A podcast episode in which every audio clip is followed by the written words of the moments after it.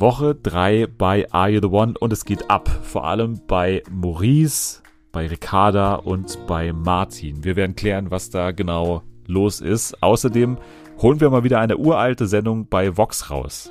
Ich bin nämlich in Holland und war einen Tag in Amsterdam und Nathalie und ich wurden gezwungen, uns äh, Detlef muss reisen, die Kultsendung bei Vox anzuschauen. Außerdem geht eine andere Kultsendung leider vorbei. Wir sprechen über das Ende von Better Call Saul und betreiben eine kleine Therapiesitzung. Passend dazu zum Ende des Universums Better Call Saul Breaking Bad spielen wir ein Quiz und Natalie und Jule dürfen gemeinsam antreten. Also alles das jetzt bei Fernsehen für alle.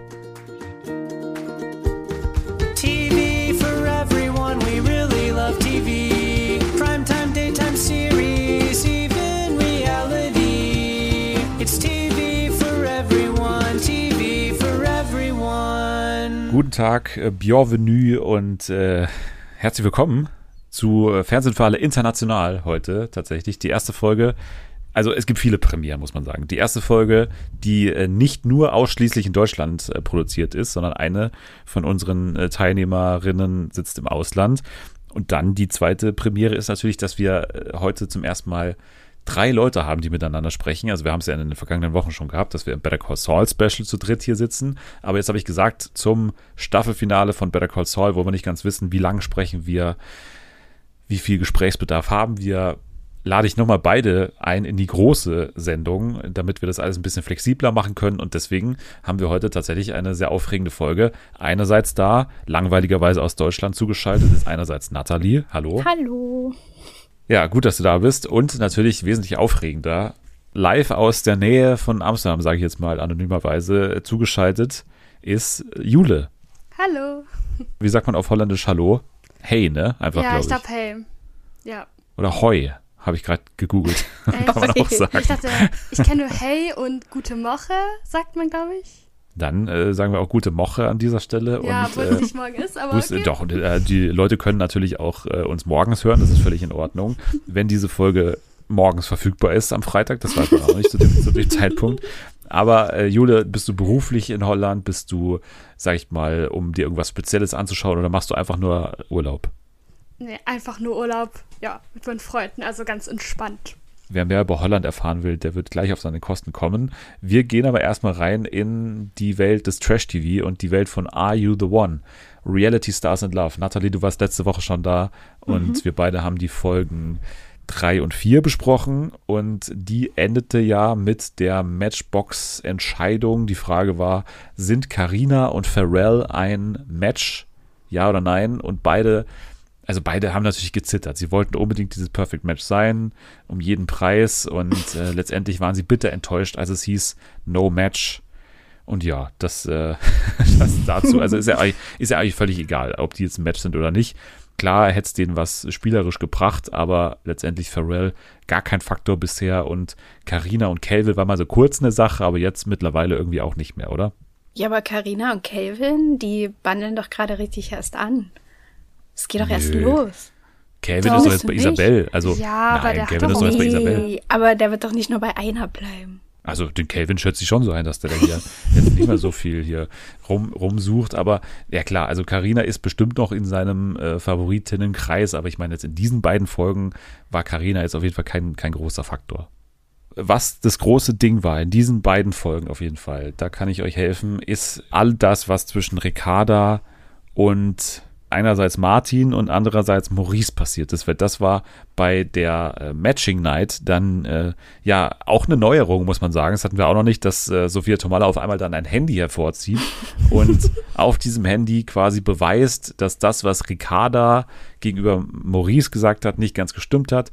Ne, Ricarda und Maurice bisher ein Couple gewesen, wenn man jetzt im Love Island Jargon bleiben will. Aber ähm, sie hatte dann eben, nachdem es so ein bisschen schon Probleme gab, haben wir ja auch letzte Woche schon besprochen, sich dann auf einmal zum Martin auch hingezogen gefühlt. Und äh, dann haben sie auch nebeneinander geschlafen und ja, diesen äh, Schlafensakt eingeleitet sozusagen mit einer extremen Knutschaktion. Und äh, man hat es im Kamerabild sehr schön gesehen, dass da schon einiges abgegangen ist. Und das hat dann eben auch Sophia Tomalla den beiden dann unter die Nase geschmiert, nachdem Ricarda gegenüber Maurice gesagt hat, ja, da ist nicht jetzt so viel gelaufen. Es war so ein gute Nachtkuss mäßig, so ein bisschen rumlecken, was die dann auch immer zwölftausend Mal sagen in der Folge. Aber jetzt so ganz riesengroß war das auch nicht. Und Sophia Tomala hat gesagt, also erstens ja, doch, es war schon ein großes Rumgeknutsche. Und zweitens, wenn ihr mich fragt, äh, habe ich da auch einen Handjob gesehen. Und das ist natürlich dann abgegangen. Maurice ist abgegangen und äh, ja, die Frage ist erstens, stimmt es, was Sophia Tomala da gesehen hat? Also sie hat das so als hundertprozentig äh, dargestellt. Da bin ich mir auch nicht ganz sicher, ob das überhaupt stimmt. Und zweitens, auf welcher Seite steht ihr? Also jetzt auf Seite von Martin und Ricarda, die sagen, darf man doch machen, ist doch alles, ist doch alles gut. Oder auf der Seite von Maurice, der sagt, finde ich jetzt nicht so geil, während ich da unten mit der Katze irgendwie einschlafe. Also ich finde, er hat die Katze auch sehr stark missbraucht, muss ich sagen. Also es ist wirklich, die Katze hat überhaupt keinen Bock drauf, weil er die so richtig gepackt hat und so genommen hat, so komm her, ich will jetzt kuscheln, ich hab niemanden. Also das hat mich eher aufgeregt, deswegen bin ich auf jeden Fall nicht auf seiner Seite. Also ich bin auch auf keiner Seite, weil ich einfach, also die nehmen sich einfach beide nicht viel. So, äh, Mau- ich will mal Maurice sagen, ich weiß nicht warum. ähm, aber der hat auf jeden Fall ein Aggressionsproblem. Das finde ich schon mal ganz schön gruselig immer. Und Ricarda, Du redest von dem Menschen, der auf einmal dann in die Villa so gegangen ist und sagt, lass dir nichts anmerken, sonst fliegst du hier gleich raus. Ich schwöre, ich gehe heute nicht mehr zum Interview. Lauter falsche 50er hier, Alter. Plötzlich sind alle dicke hier und lauter so vor sich hin äh, geredet hat und irgendwas da ge- gelabert hat und man dachte, okay, also kann mal bitte jemand einschreiten oder so? und ja, das war kurz doch äh, mit ihm reden. ein bisschen verstörend, oder? Das war sehr verstörend, ja. Das war so ein bisschen wie so Sarah Knappig. Daran hat mich das erinnert. Bei Like Me Famous. ja. Ja, Weil das ging ja ewig. Der war ja da ewig auf Toilette und dann immer, weiß ich, lass dir nichts anmerken. Äh, Und dann, äh, das hat wirklich nicht mehr aufgehört. Er hätte so dann Melanie Müller reinkommen sollen. Genau, genau. fragen, Und das- redest du da? Das war dann aber Gina, die dann da so stand und irgendwie aussah wie der Pate mit dieser Brille. und dann so ne? gefragt hat, ja, ähm, ist alles okay? Also wenn du reden willst, kannst du ruhig reden. Nee, nee, nee, ist alles gut. Okay, also ich, ich biet's nur an, ne? Das Spannende ist ja, das ist ja zeitlich alles, bevor diese ganze Matching Night überhaupt stattgefunden hat. da Ja, ging es ja, ja. erstmal nur darum, dass Ricarda Amadou auf die Wange geküsst hat. Also das war ja der, der Stoß des Zorns sozusagen bei ihm. also ich weiß auch nicht, Ja, was bei also- ihm falsch läuft. Also wirklich. Er ist erst 23, ne? Er ist noch ein kleiner das dachte Junge ich sozusagen. Mich auch, weil ich dachte mir so, der ist nur so zwei Jahre älter als ich, aber benimmt sich wie so ein Zwölfjähriger. Also, ich habe so einen Schock gekriegt, als ich gesehen habe, der ist 23. Ungefähr so ein Schock, wie Nathalie und ich bekommen haben, als wir erfahren haben, dass du 20 bist. Also, Ich bin 21, okay? oder 21, ja, ja. Ja, das war, das war genauso traumatisierend auf jeden Ja, Fall. ja, dass schlimm. wir ähm, fünf beziehungsweise sechs Jahre, Nathalie bis 25, ne? Oder? Ja. Ja, krass. Auch noch so eine Sache ist Fabio, der ja, weiß nicht, so ein bisschen auch als Publikumsliebling vielleicht da reingegangen ist, beziehungsweise ein bisschen auch so geschnitten wird, ne, mit diesen ganzen O-Tönen von wegen, ja, ich finde hier irgendwie keinen und irgendwie wird es jetzt langsam mal Zeit und ich komme hier irgendwie nicht so richtig an und so. Und der hat dann mal den Mut äh, gefasst und ist auf Selina, meine Favoritin, ja zugegangen und hat, ähm, da, da bin ich jetzt akustisch nicht ganz sicher, ob ich das alles richtig verstanden habe, weil es, es ging in einem Satz um, also ich zitiere hier mal so, ähm, ich habe mir vom, und das ist wirklich das, was ich verstanden habe, ich habe mir vom Buchhalter der Scheiße einreden lassen, dass das Geld in dem Format das Wichtigste ist. Habt ihr das auch so? so habe ich das richtig äh, verstanden? Ich glaube schon. Der, der? Buchhalter Ja, der? Scheiße war hier. Ich Aber wer schon. ist denn der Buchhalter der Scheiße? Ja, das würde ich auch ganz gerne mal wissen. Also, ja, der Buchhalter der Scheiße hat ihm eingeredet, dass äh, sozusagen die Strategie das Allerwichtigste ist in diesem Format und hat ihm quasi den Weg zur wahren Liebe verbaut. Und jetzt hat er gesagt, Selina, dich finde ich am interessantesten. Wäre das nicht was zwischen uns? Und, und also klar, Selina ist dann auf der einen Seite natürlich super ehrlich und, und sagt ihm klar, was sie davon hält. Aber ich finde, dass, dass Selina auch immer so dann schon sehr, sehr ehrlich ist, oder? Ja, aber ist das nicht irgendwie auch mal ganz gut Ja. in so einer Sendung? auch ne? gut. Es ist gut, es ist gut, total. Aber sie drückt so aus, als wäre das so, so richtig eklig, so mit ihm was zu haben. Oder als wäre das so. ja, sie hat ja wirklich gesagt, so rein vom Typ her bist du nicht mein Typ. Das ist erstmal schon ein guter ein Einstiegssatz. Dann aber auch immer noch hinterhergelegt. Also das wäre mir alles ein Ja. bisschen too much. Auch mal ausprobieren, gar nicht, ne? Also gar nicht auch ausprobieren, also Nähe aufbauen, auch nee, also gar nicht auch, obwohl sie ja davor beim Luca und auch bei wen hat sie geküsst? Hier, ne? Unseren Lieblings Äh, Micha Micha. natürlich auch. Ja. Mhm. Da ging es alles super schnell und da konnte man schon dann so Sachen ausprobieren. Also scheint äußerlich jetzt gar nicht ihr, ihr Fall zu sein. Ja, aber ganz ehrlich, ich finde, so ein Typ wie Fabio, der hat das, kann das auch mal vertragen. Weil bei Temptation, da wollten die ja immer alle, uh, Fabio, Fabio, Ja, weil er ein, einfach zu wir küssen uns. war. Ja, So. genau. Und das war ja einfach eine andere Sendung und jetzt ist er da drin und kriegt irgendwie einen Nervenzusammenbruch, wenn da nicht sofort alle auf ihn fliegen und dann muss er sich eben da die Katze nehmen und mit der kuscheln. Aber ich finde eben, dass er keinen Nervenzusammenbruch bekommt. Also ich finde, er geht doch eigentlich noch relativ gut mit der ganzen Situation Ja, um. Also ja. ich habe jetzt nicht so viele, so viele genervte O-Töne von ihm jetzt in Nee, Erinnerung. genervt nicht, aber man merkt schon, dass er schon in diese, so ein bisschen in diese Aurelia-Schiene verfällt, dass Nee, wir jetzt nee. immer. Nein. Stopp, doch, stopp, doch, stopp, stopp, stopp, stopp, doch, stopp, stopp. Da wird jetzt nämlich schon ganz viel gemeckert den, und äh, pack den. Landsmove aus hier. Stopp, stopp, stopp, stopp, stopp, stopp, stopp. Nee, nee, nee, nee, nee. Stopp, stopp, stopp. Nein, also äh, mit Aurelia in diesem Podcast, das werde ich nicht zulassen, dass hier jemand auf, auf diese Ebene gestellt wird. Ja, ich weiß, dass du die nicht Nein, leiden kannst, aber- aber, die jammert auch und Fabio jammert auch. Hä, der so Ja, die- jammert der nee, jetzt nee, nee. auch nicht. Also der sagt so, "Oh ja, ich find's schade, dass ich hier niemanden abbekomme, aber der ist jetzt nicht so richtig traurig Ja. und schreit rum und ist hysterisch. Also, Nee, aber die Sendung geht ja auch noch ein paar Folgen. Und wenn sich das nicht ändert. ja, aber der hat doch jetzt Also reden wir jetzt über Katze. Sachen, die noch nicht passiert sind. Jetzt ist er doch glücklich mit der Katze. Das hat man doch in der Vorschau gesehen. Da äh, kuschelt er mit der Katze. Das ist doch die beste Love Story eigentlich von der ganzen Staffel. Aber ist sie nicht mit äh, Lukas Cordalis zusammen? wow. Halt, Oh mein Gott, ich habe so lange gebraucht, um dir zu checken. ja. Ich werde es genauso drinnen lassen, diese, diese lange Stille jetzt nach diesem Gag.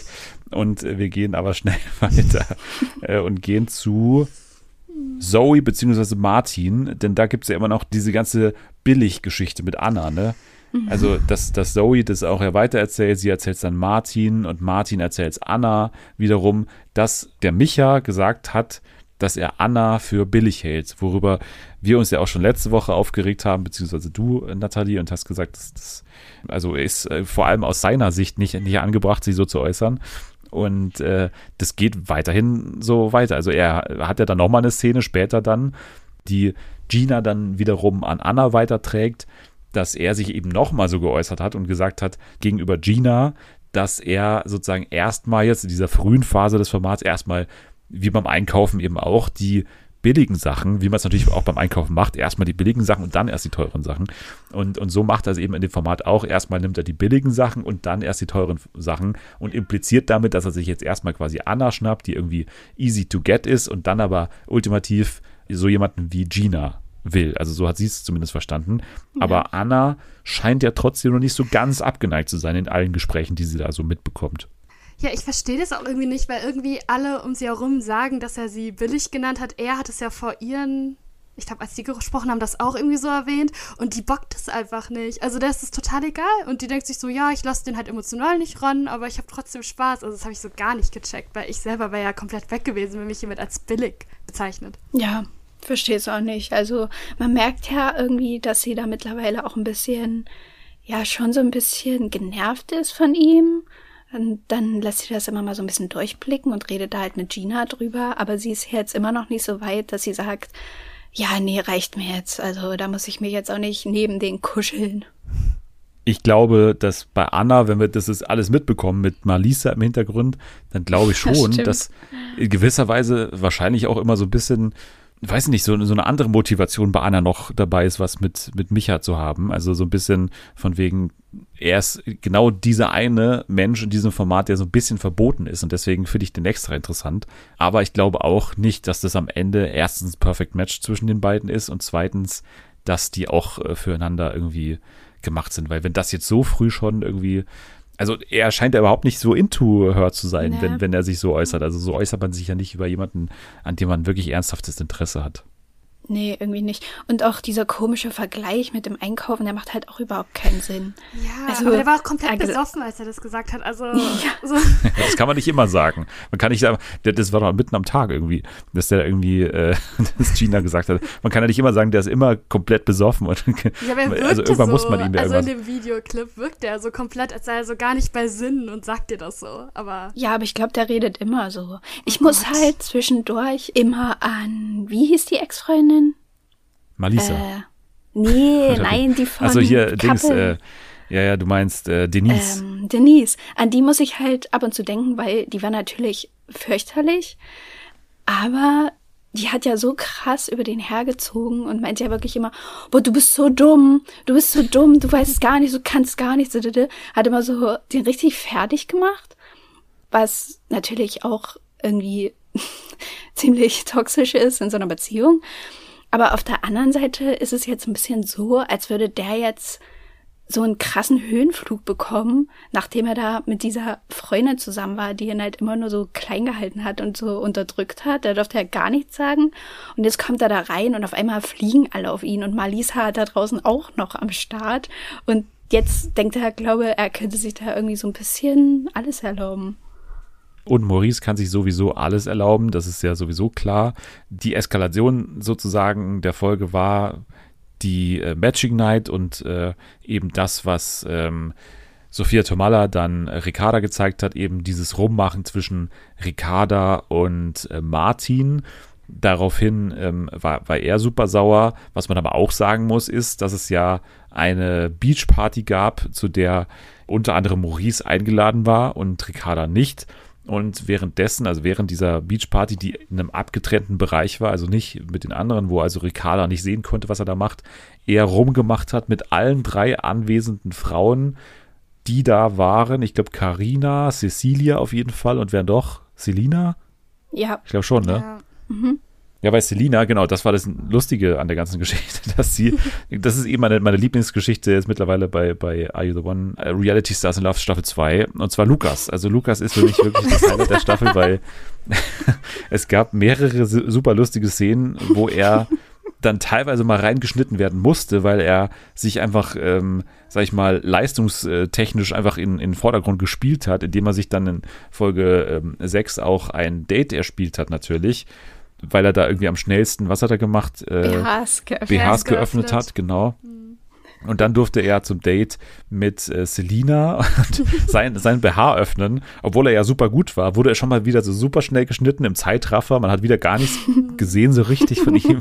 Und danach auch nur das Nötigste, was man für dieses Date gebraucht hat. Und dann hatten sie auch noch, ich weiß nicht, ob, ob sie quasi abgeklatscht haben hinter der Kamera, als er sich dann auch noch wehgetan hat. Irgendwie, dass er da auf dem Wasser ungünstig aufgeschlagen ist und so und erstmal behandelt werden musste. Auf jeden Fall mussten sie dann auch nicht sozusagen sein, sein Einzeldate zeigen mit, mit Selina. Immer noch ein großes Rätsel, was mit ihm los ist oder was er, Ja. was er genau verbrochen hat, auf jeden Fall. Ein sehr unsichtbarer und, und ungünstiger Auftritt, der ihm, glaube ich, nicht so viel bringt in der großen, weiten Welt von Instagram. Nee, überhaupt nicht. Ich vergesse auch jede Woche, wie der heißt. Ja, Und dann denke ich so, ach Lukas, ah, okay. ja, den gibt's irgendwie. Aber ich fand's auch so, nee. Max, aber und, Max ist auch so jemand, der wird doch auch nie gezeigt. Oder stimmt. existiert der überhaupt? Ja, aber der macht auch nichts. Ja, Der macht Max auch nichts, den sieht man auch nie.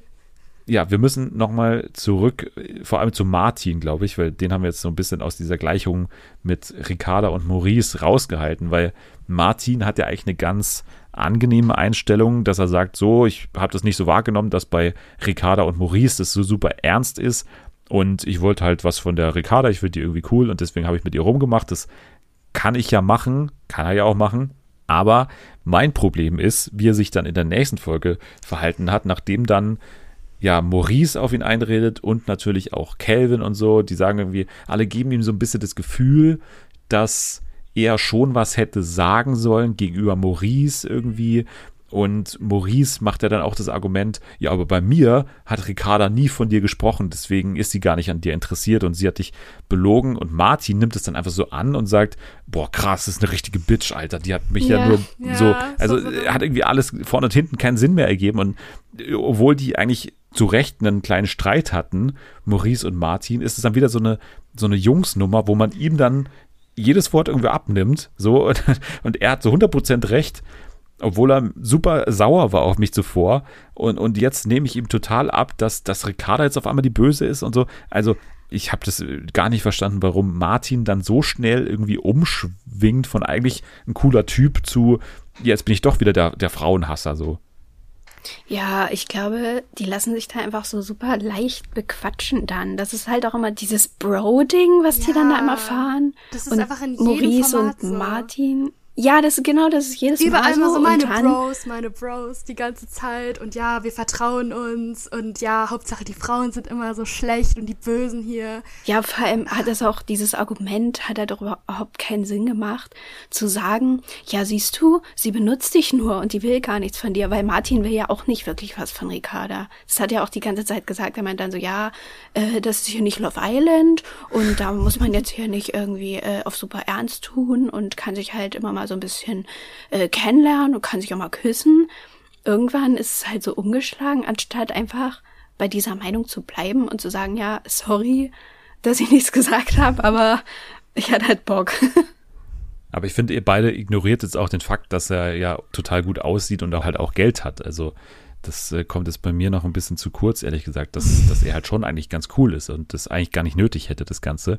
Und er hat ja auch noch was danach gesagt. ne? Er hat das jetzt auch erzählt. Ich habe Geld, ich habe das und das. Und das habe ich, ich habe es, glaube ich, 20 Mal zurückgespult. Ich habe es nicht akustisch verstanden, was er da gesagt hat. Deswegen, weiß ich nicht, habt ihr das verstanden? Weil ich würde es gerne wissen, was er da noch alles, also was hat er noch alles? Geld, gutes Aussehen und was noch? Was, was ist das andere? Ich habe keine Ahnung. Keine Ahnung. Schade. Wenn es jemand äh, gehört hat, sagt es uns bei Twitter oder bei Instagram. Ich, ich habe es versucht zu entziffern, aber vielleicht ist irgendjemand von euch Lippenleserin oder so und, und kann uns das vielleicht irgendwie mitteilen. Mich würde es sehr interessieren, auf jeden Fall. Ja, dann ähm, hat Ricarda irgendwann geweint und die äh, Katastrophe ist perfekt sozusagen. Wobei, ja, am Ende gab es dann wieder so einen Zusammenschnitt, wo man gesehen hat, okay, die haben sich danach doch wieder geküsst und dann war doch wieder auf einmal alles gut, obwohl Maurice zwischenzeitlich auch bei Cecilia war und so. Auch das ist sehr, sehr undurchsichtig, ob die jetzt wirklich sauer aufeinander sind oder ob die einfach nur dieses Love Triangle alle drei ganz geil finden, auch dass die da so eine, so eine Storyline haben, wo sie jetzt einfach mal konsequent auch dann natürlich auch immer die Gags bekommen von Sophia Tomalla, wo sich dann Ricarda immer so künstlich drüber aufregen muss, ne, mit diesen ganzen Handjob-Gags. Und, und dann muss sie sagen, ja, aber es reicht doch jetzt endlich mal, obwohl sie genau weiß, okay, ich habe hier gerade mega Sendezeit am Start. Ja, aber es ist ja trotzdem irgendwie unangenehm. Also die hat ja wirklich nicht mehr aufgehört. So. Ja, sie hat auch in Das hat einen sich dann auch Spiel, schon- hat sie zweimal hintereinander den Gag gebracht und zweimal hintereinander Ja. hinterhergeschrieben, so, ja, mich regt das jetzt hier auf, dass das so gemacht wird. Aber glaubt ihr, das weiß Sophia Tomalla, dass sie das ständig macht? Oder glaubt ihr, sie findet es selber witzig? Weil ich glaube jetzt speziell in dieser Situation, ihr ist völlig klar, dass es alles nicht mehr witzig ist und dass sie Ja. da total diesen Gag zu Tode reitet. Aber genau das will sie halt. Genau so will sie jetzt Ricardo auf die Eier gehen. Das glaube ich auch. Also die, die wird schon irgendwie merken, dass es eigentlich gereicht hätte. Aber ich bin ja eh nicht so wirklich an sich kein ähm, Sophia Tomala-Fan. Also in der Sendung hat sie sich natürlich da so einen krassen Platz erschaffen. Aber an sich gibt die mir manchmal so ein bisschen. Also es mag jetzt eine steile These sein, aber ich glaube, dass die ein kleines bisschen auch nicht so, also dass die Frauen auch nicht so gerne mag. Das glaube ich manchmal. Aber ähm, da habe ich, also ich habe da keine Beweise für. Don't sue me, Sophia Tomala. Ja. Aber das ist irgendwie manchmal so mein Gefühl, dass sie auch so ein bisschen so, aha, da hast du also mal schön äh, Handjob und äh, gab es eigentlich einen Handjob und hi. So, das ist irgendwie, mir ist manchmal ein bisschen zu Ja, viel. hier mit, mit Jessie aus der letzten Staffel, also die, die, ja, und die Brüste hast du auch machen lassen, ne? Und so in der, Ja, die reitet da mal so krass drauf rum. Ja, aber man muss sagen, also es gab schon auch genügend Männer, die quasi von ihr äh, Ja. auf den Arsch bekommen haben, ne? ja, sie hasst einfach Ja, alle, habe ich das Gefühl. Also sie mobbt einfach alle. Straight durch, weil sie daran Spaß hat. Sie erfreut sich daran, die anderen leiden zu sehen, weil sie sich so in einer höheren Position sieht als die. Und das sind hier die, die Dummen hier, die hier versuchen, Liebe zu finden. Pff, und dann Ja, ich muss sagen, ich bin da immer noch eher positiv eingestellt. Also ich, ich finde das immer noch eher gut, als jetzt so eine total weichgespülte Moderation. Ja. Ich schaue niemanden an, aber ich schaue Richtung Köln, Richtung MMC-Studios, Richtung Promi Big Brother. Also da würde ich schon sagen, da könnte man sich so ein paar Prozentpunkte von Sophia Tomala abschneiden. Und Sophia Tomala wäre dann, wenn diese paar Prozentpunkte abgeschnitten wären, in einer optimalen Verfassung. Also da sind schon ein paar Punkte zu viel bei ihr, das mu- muss man schon sagen. Aber ich finde es noch eher förderlich für das Format, dass sie so ist, als wenn sie ein bisschen runterdrehen würde. Ja, also es, es geht schon, aber es gab, wie gesagt, auch schon Momente, wo ich irgendwie ein bisschen Mitleid mit manchen Leuten hatte. Und das will ich eigentlich nicht, wenn ich das gucke. Ach, Ja. mit wem hast du Mitleid? Ja, bis jetzt mit noch keinem, aber in den anderen Staffeln, da war, gab's schon so kleinere Dinge. Wir hatten ja die Matching Night und das jetzt vielleicht abschließend nochmal, also die Leute, die zusammenstanden, waren Isabel und Martin, Anna und Micha, Gina und Amadou, Luisa und Kelvin, Franziska und Luca, Selina und Max, Zoe und Lukas, Karina und Fabio, Cecilia und Pharrell. Und es gab zwei Lichter, die angingen. Ist da jemand dabei von diesen Matches, wo ihr sagt, das könnte am Ende das äh, sein, was äh, auch tatsächlich ein Perfect Match ist? Oder habt ihr abseits davon schon irgendwelche neuen Indizien oder irgendwelche neuen ähm, Ahnungen, wer ein Perfect Match sein könnte? Also ich könnte mir recht gut vorstellen, dass Isabel und Calvin eins sein könnten. Also bei dem Date haben die sich auch richtig gut verstanden. Ich würde, dass die optisch, glaube ich, auch ganz gut zusammenpassen würden. Weil sonst gab's immer so ein Couple, wo man so von Anfang an dachte, ja, die sind auf jeden Fall eins. Und dann hat sich das irgendwie so durchgezogen durch die Sendung. Aber bis jetzt gibt's das irgendwie noch nicht, weil die Mischeln ja auch. Mischeln, warum habe ich Mischeln gedeutet? Naja, geil. weil die mixen ja auch ganz gut durch so. Aber ich fand auch Isabel und Calvin, die fand ich irgendwie ganz süß zusammen. Aber, letzte ich, Woche fanden wir ja äh, Franziska und Calvin ganz süß zusammen, ne? Nee, Ja. das war nur ein, das ist vorbei. Das war nur ein ganz die kurzer Augenblick. süß zusammen, eigentlich. Ich finde, die Ja, aber ich glaube, die gut. sind kein Match. Alle sind süß mit Calvin. Na, weil- Tina weil Calvin aber dabei unbedingt, Aber, aber ja, stimmt. vielleicht nicht. Aber Was ist mit Zoe und Lukas? Passen die nicht super gut zusammen? ich habe bei, bei dem Couple danach äh, aufgeschrieben in Klammern, weil da gibt es ja dann noch einen kurzen Ausschnitt aus der ne, aus dem Sprechzimmer. dann habe ich aufgeschrieben, ist sein Mikro überhaupt an? Weil es als wird das Mikro ausgeschaltet von Lukas. Ach, ich, ich, das, das feiere ich am meisten an der Staffel irgendwie, dass, dass Lukas hier nicht so, nicht so ganz vorkommt. Aber naja, ja, ich weiß nicht, Cecilia und Pharrell könnte noch sein, ne? Und ja, Luisa und Calvin hat man anfangs gedacht, die standen jetzt hier zusammen und es ging zwei Lichter an, also könnte auch möglich sein. Gina und Amadou, weiß ich nicht, glaube ich jetzt eher mal nicht. Und die einzigen, die wirklich im Vergleich zur ersten Matching Night zusammenstanden, äh, waren Anna und Micha. Also das ist ja das, was du gerade gesagt hast, Nathalie. Also das wäre bisher das durchgängige Paar, glaube ich. Ach so. ja, Oder? stimmt. Ja, aber ich weiß nicht. Ich kann mir das irgendwie nicht vorstellen. Ich will es mir nicht vorstellen. Ja, Deswegen. das auch nicht. ähm, ja. Gut, ich würde sagen, wenn ihr nichts mehr habt, Are You the One? Haken dahinter und äh, wir warten auf die kommenden Folgen. Mehr Matching Nights, mehr Sophia Tomala, die ähm, auf äh, Konfro aus ist und da schon mit so einer Mütze reingeht. das sagt sie auch so. Kommt sie so an und sagt, ich hab heute Bock zu sticheln. So. dann, dann geht's los. Also, ja, ich bin immer noch ein bisschen positiv äh, gestimmt äh, dahingehend, aber Mal gucken, wie es weitergeht. Okay, You the One damit äh, geschafft. Wir gehen zu den News, bevor wir gleich nochmal Deadlift muss Reisen machen und natürlich auch gleich über Better Call Saul sprechen. Ja, womit fangen wir an? Wir fangen an mit DSDS. Denn bei DSDS ist ja klar, Dieter Bohlen kehrt zurück und es gibt eine letzte 20. Staffel. Das haben wir hier schon besprochen. Und jetzt hat die Bild am Sonntag spekuliert über weitere Leute für die Jury und schon mehr oder weniger vermeldet, dass einer zurückkehrt in die Jury und zwar Ex-DSDS-Gewinner und äh, Bohlen Best Friend Pietro Lombardi soll in der finalen Staffel in der Jury sitzen. Toll. Yay. Jubel kommt aus Amsterdam, kommt von Nathalie. Aber Ich hätte mich gefreut, wenn so einen von den richtig alten Gewinnern jemand gekommen wäre. Ja. So. So Grazia oder so. Die hat nicht mal gewonnen, aber egal. Nein. So, so, so, Juliette hat auch nicht gewonnen. nee, so Thomas Godoy oder sowas. Thomas Godoy. Ja, das ist mir gerade eingefallen. Tobias Ellie Regner. Erl. Der Daniel Schumacher. Ja, genau, der auch. Mersat Marashi. Da hat man ja auch schon angekündigt, ne, dass, dass solche Leute auch irgendwie in der Show dann vorkommen sollen.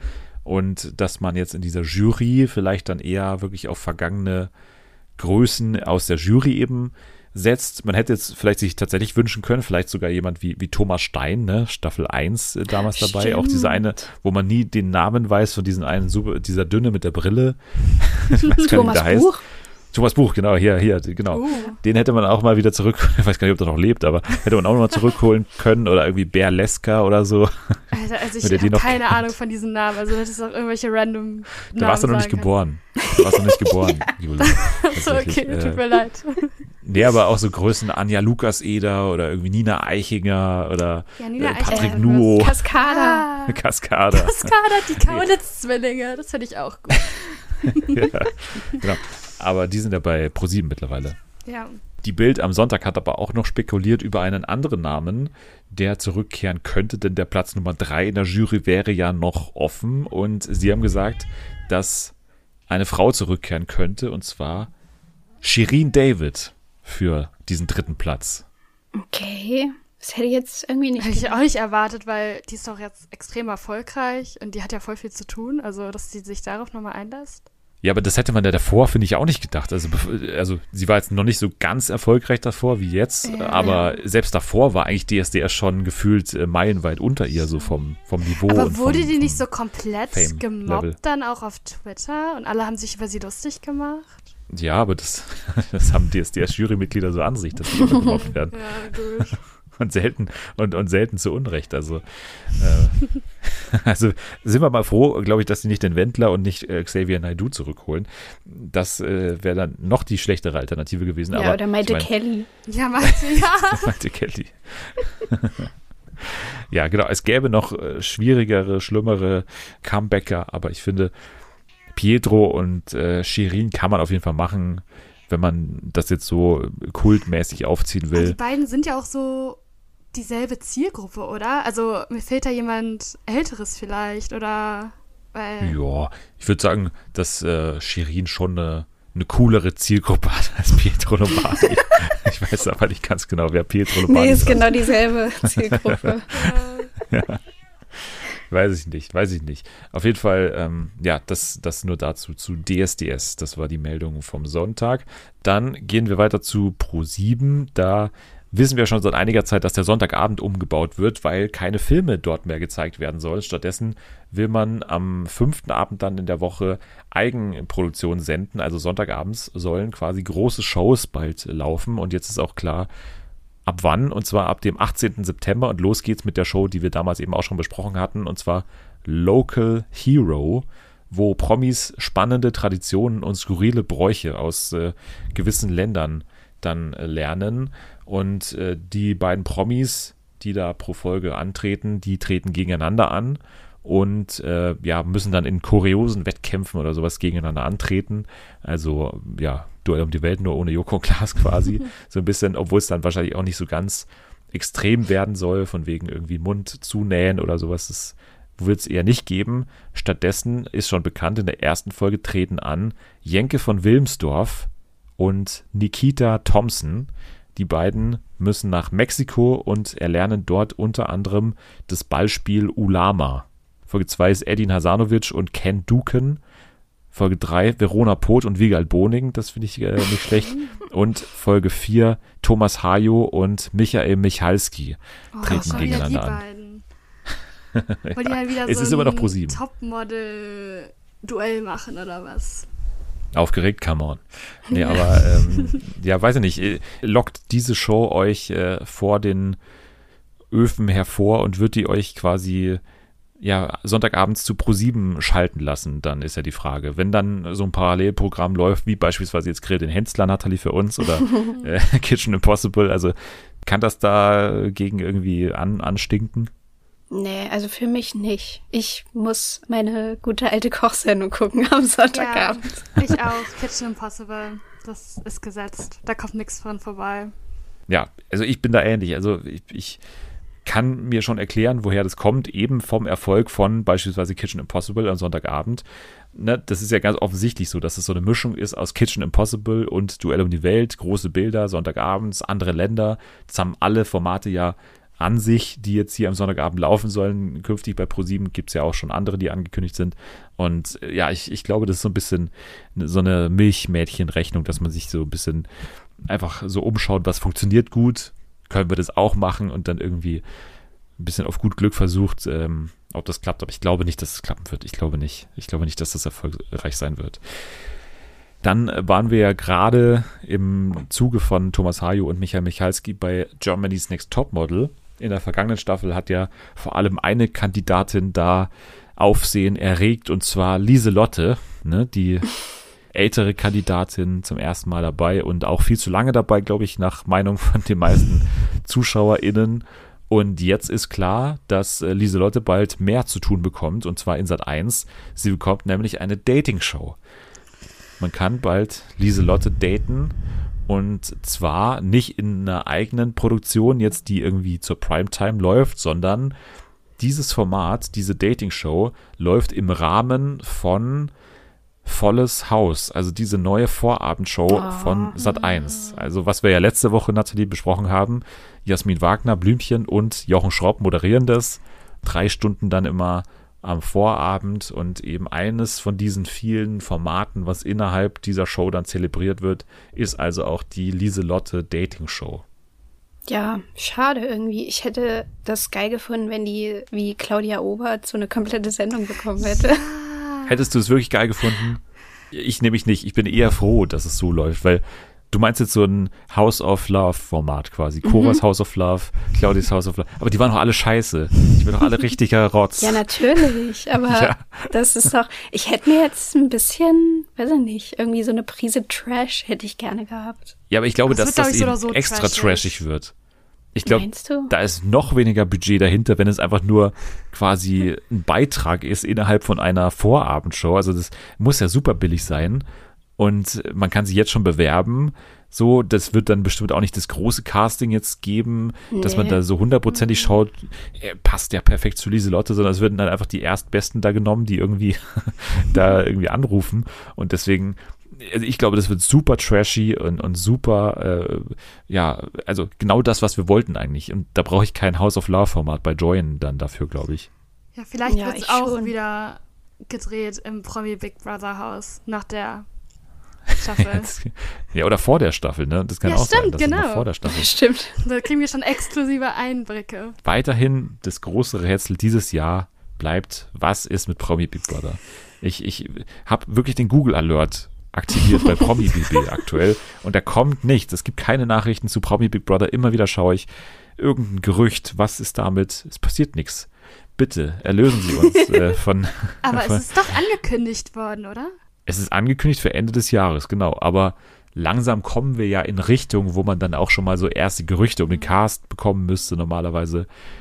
Und ich, ich muss sagen, es ist für mich die skandalöseste und schlechteste Programmentscheidung, weil ich glaube, ich bin nicht der Einzige, der gerade jetzt, wo eigentlich nur noch so, also Ex on the Beach ist jetzt in den letzten Zügen und I the One läuft gerade, Sommerhaus fängt auch bald an, aber jetzt ist gerade so ein bisschen Trockenzeit, trash-technisch.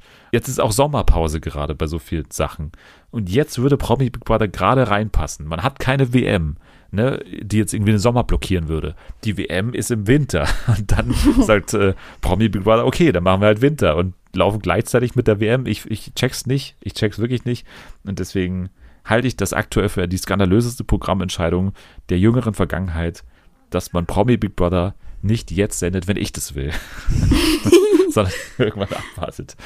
Ich weiß auch nicht. Ja, auf jeden Fall brauche ich da bald Neuigkeiten. Also wenn ihr zuhört von Pro7 Sat1, Ja, Sag bitte mal meldet was. euch. genau, bitte melden Sie sich. Weil das bei- ist auch einfach eine Belastung für uns alle, wenn Dennis Ja. einfach, wenn der, der fällt in ein kriegt. Loch. Wenn du es nicht kriegst, Promi Big Brother.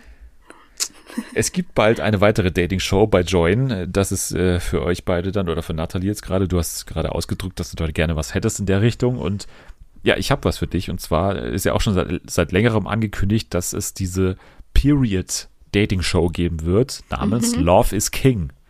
Haben wir ja schon öfter hier mal drüber gesprochen. Also eine Dating-Show, in der es um, ja, also eine Zeitreise ins Mittelalter geht quasi. Alles äh, quasi im, im, im Ton des Mittelalters. Die haben alle altertümliche Klamotten an. Es wird wohl auch so zelebriert werden, dass es eben Ballabende geben wird, pompöse Gewänder, respektvolle Umgangsformen, Kommunikationsmöglichkeiten wie einst bei Hofe steht hier dabei. Und jetzt ist eben bekannt, wann das laufen wird, und zwar ab dem 8. September. Also Ui. auch schon sehr bald Oh. tatsächlich, genau. Auch schon ein bisschen früher, als ich dachte. Und ja, ihr dürft jetzt mal ein bisschen raten, wer das Ganze moderiert. Es gibt eine Queen, nämlich, die hier durch die Sendung anscheinend führen wird. Und äh, wer ist diese Queen? Wer glaubt ihr? Wer könnte das sein? Bei Join? Ah, ist bestimmt irgendwas Unspektakuläres. Es kommt darauf an, was du als spektakulär äh, Ja, bezeichnest. Ich würde sagen, doch. es ist eher, ja, nee, ich würde eher sagen, es geht Richtung Spektakel. Dann ist es Natascha, Ochsenknecht. Ah, ja. Ja, Also nah dran, aber es ist nicht Natascha Ochsenknecht, die ja damals das Mom-Wiedersehen Ja, eben. Genau, deswegen ne? bin ich auch drauf gekommen, ja. Hast du auch Mom geschaut damals? Nee. Oh. Ach, schade, hatten wir die nicht Nein, aber ich habe es halt immer im. Podcast halt gehört, weil ich das nicht übersprungen Ja. habe, den Teil. Und dann, ja, habe ich das Moment, was, du- was? Du hast es übersprungen? Ja, Ich wollte gerade sagen, Nein, ich du hast es gehört. ich habe das nicht übersprungen, aber manchmal überspringe ich Sachen, die ich nicht geguckt habe. Das gibt's ja nicht. Ja. Mach es nicht nach. Nicht, nicht nachmachen. Das darf man nicht. Man darf, außer bei der Call Saul darf man nichts überspringen. Aus, aus Spoiler. Achso, der Teil, wo ich komme, immer den davon überspringen dann. Nein, darf man natürlich nicht. über- Ja, nein, aber ich meine, ne, du warst ja, nee, bisher das nur in diesem Sinn. Teil da. Ja, ja, klar. Aber Also gesagt, heute, ja. heute die Teile überspringen, wo du äh, sprichst, wäre nicht, wär nicht klug auf jeden Fall. Das ist keine gute Folge, glaube ich dann. Nee, aber wer wird das moderieren? Natürlich kommt nur eine in Frage, die jetzt in den vergangenen Wochen schon für ProSieben vor der Kamera stand. Natürlich ist es Queen Olivia Jones. Ah. Oh. Hä? Okay. Hä, aber das passt doch gar nicht, oder? Warum? Also Warum nee, weil, also ich habe mir so gedacht, wenn die da diese alten Kleider tragen und dieses altertümliche Setting, da passt doch sie nicht rein. Olivia glaube- Jones im Gewand. Also, Ich glaube, genau da passt sie rein. Also ich, ich glaube, dass sie genau sowas rocken könnte. mhm. Also eine Natascha Ochsenknecht, die trägt das ganze Jahr Dirndl. Ich meine, die wird da nicht groß auffallen. Ja, gut, Also. das stimmt. ja. Ich finde, das ist jetzt zwar eine erwartbare und, und irgendwie eher langweilige Wahl, aber total passend. Also so inhaltlich finde ich total, total passend. Und sie macht es ja auch gut. Sie hat es ja auch beim Brautgebüßen gut gemacht. Ja, ja, Also also sie kann auf ja jeden Fall nicht. moderieren. Ja, sie ist auf jeden Fall nicht langweilig.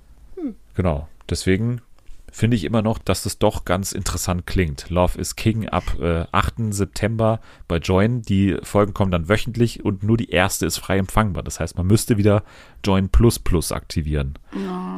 Ja, mal schauen, ob wir das dann äh, machen werden. Ich würde sagen mal eher ja. Erste Folge mal abwarten, ne? Ja, und dann noch ganz kurz, äh, ist kurz vor Aufnahme reingekommen die Nachricht. Hart aber fair, Frank Plasberg tritt ab und der neue Moderator, Was? der zum neuen Jahr einsteigt, ja, hast du noch gar nicht mitbekommen, ne, in Holland. Nein. Neuer Moderator ist Luis Klamroth. Mit 32 folgt er auf Frank Plasberg und, und macht es jetzt ab Aber warum hört er dem auf? kommenden Jahr. Naja, der ist 65. Ich denke mal, der hat das so. jetzt 22 Jahre lang gemacht, habe ich mir aufgeschrieben. Und Hm. das ist so ein typischer Name, den ich irgendwie bald mal bei der Mars Singer sehe. So. Deswegen kann ich mir das irgendwie vorstellen, dass, dass der da mal bald zu sehen sein wird und äh, mehr Zeit für solche Sachen haben will. Ich kann mir durchaus vorstellen, der war ja auch in, in manchen Quiz-Sendungen schon auch äh, dabei mit seiner Frau auch gerne mal Ja. und so. Kann mir vorstellen, dass er auf sowas Bock hat irgendwie. Noch so ein bisschen Fernsehen, aber halt eher als Gast und, und Quiz-Typ und so vielleicht. Dann haben wir die News äh, geschafft und gehen jetzt nach Holland tatsächlich. Also jetzt gehen wir zu Detlef muss reisen, beziehungsweise Jule muss reisen oder du, du durftest reisen, du darfst aktuell immer noch reisen und hast dich aber freundlicherweise bereit erklärt, sozusagen eine Tradition dieses Podcasts äh, aufleben zu lassen und zwar wenn eine Gästin oder ein Gast in eine Stadt reist, in die auch Detlef Davis gereist ist, dann wird danach hier im Podcast drüber gesprochen. Und das geht auch direkt an Anni, die sich zu dieser Sekunde in Reykjavik befindet und deswegen auch bald hier über Detlefs Reisen sprechen darf. Und jetzt hat es eben dich getroffen. Du bist in Amsterdam. Detlef war in Amsterdam 2014 oder 13, weil es gedreht wurde. Und deswegen reden wir jetzt nochmal über eine uralte Folge von Detlef muss reisen. Grüße auch übrigens an Daniel, der uns ja, also ich glaube, er hört uns tatsächlich. Äh, Also er Wirklich? abonniert uns äh, auf jeden Fall bei Instagram und deswegen gehe ich davon aus, dass er Wind davon bekommen hat, dass äh, wir hier gerne mal über Detlef muss reisen, meine Lieblingssendung sprechen. Gerne auch mal eingeladen übrigens. Daniel, das wäre natürlich äh, eine große Ehre für mich. Da wäre ich wirklich starstruck, wenn hier Daniel von Detlef muss reisen auf einmal auf der Matte stehen würde. Deswegen gerne eingeladen. Jetzt aber erstmal Jule, du bist in äh, Amsterdam und machst sozusagen dieselbe Reise, die Detlef gemacht hat. Auch hier meine Eingangsfrage, die ich ja schon Jana und auch Selma gefragt habe. Wie unterscheidet sich deine Reiseerfahrung von der von Detlef Stevens? Also ich bin ja jetzt nicht so der größte Detlef-Fan. Also ich gucke ja nicht so viele Sachen von ihm und kenne ihn jetzt nicht so krass, aber ich kenne halt nur, dass er immer so sehr schnell genervt wird und sehr schnell ausrastet. Und ja, also im Gegensatz zu ihm hatte ich auf jeden Fall schon, also eigentlich die ganze Zeit eine sehr, sehr gute Zeit in Amsterdam. Und bei ihm war es ja so ein bisschen ein Auf und Ab der Emotionen. Also in dem einen Moment hat er sich richtig gefreut und war so voll glücklich, und im anderen war er wieder richtig genervt und hat jeden gehasst. Und unsere Programmpunkte haben sich auch etwas unterschieden. Also haben wir, glaube ich, die Stadt auch ein bisschen anders wahrgenommen. Aber ja. Du warst, glaube ich, äh, einfach nur im, im Erotikmuseum die ganze Zeit. Und deswegen, das war der einzige. Programmpunkt. Ja, ich Genau. wollte tatsächlich sogar auch in, nicht in das Museum, sondern, glaube ich, in das Sexmuseum, weil das relativ, glaube, das ist ein bisschen größer, aber das ist relativ teuer. Deswegen sind wir da nicht reingegangen. Sonst wäre ich da auch gerne reingegangen. An den Grachten warst du, glaube ich, oder? Auch genau Ja, wie Detlef. Warst du auch mit dem. Tretboot unterwegs? Ja, nee, leider nicht. Also ich war ja doch nur einen Tag, also wir haben davon einen Tagesausflug gemacht, deswegen sind wir nicht Tretboot gefahren. Ich hatte da aber auch ehrlicherweise keine Lust, dort Tretboot zu fahren, ehrlicherweise, weil da auch richtig viele Boote rumfahren und ich hatte irgendwie so Angst, dass ich die dann irgendwie anfahre oder sowas oder von denen verschluckt werde. Ja. Nathalie, du hast jetzt auch deine erste Folge Detlef muss reisen geschaut. Mhm. Was ist dein Eindruck? Hast du es bereut, dass ich dir diese Hausaufgabe aufgetragen habe? Nee, bereut habe ich es nicht, aber ich habe ehrlich gesagt den ganzen Tag immer so dran gedacht, oh, ich muss noch gucken, ich muss noch gucken. Und dann irgendwann so kurz vor der Aufnahme hatte ich noch so ungefähr eine Stunde Zeit. Und dann habe ich so gedacht, ja, gucke ich es jetzt wirklich noch oder lasse ich es einfach und überlasse den anderen beiden quasi die Aufgabe, mir zu erzählen, was da passiert ist. Und dann habe ich es doch noch geguckt und dachte zwischendurch so, warum eigentlich? Also, warum? Aber du, du verstehst also den Hype nicht, den ich jetzt hier seit Jahren mache. Verstehe ich dich richtig? Also ich verstehe es also schon ein bisschen, weil der Daniel, der macht das ja auch ganz gut, dass er da auch immer ja so dumme Nachfragen stellt, auf die äh, Detlef ja sowieso keine Antwort hat. Also das ist halt irgendwie ganz cool. Aber Warum? in dieser ja, aber in dieser Folge, das wiederholt sich ja alles einfach nur. Also die machen irgendwas und dann sagt Detlef so, ja, aber Daniel, aber nee, also das mache ich wirklich nicht. Also das habe ich hier gesagt, ich gehe hier nicht in einen Coffeeshop und äh, Drogen ist wirklich gar nichts für mich. Und dann irgendwie sagt er so, Zum ja, King doch, of machen Cannabis. Ja, genau. Du musst jetzt hier einen Joint drehen und der sagt dann, hä, sehe ich aus wie jemand, der einen Joint dreht? Und dann Ja. gehen sie zum Wohnwagen und er sagt, ja, sehe ich aus wie jemand, der campt? Das ist halt. Selbe Ja. Schreiber, der hat dasselbe Gag in der Folge, ne? Ja. ist mir auch aufgefallen. Ich habe es auch nochmal angeschaut. Ich glaube, zum, zum dritten Mal in den letzten zwei Monaten oder so, diese Folge. ja.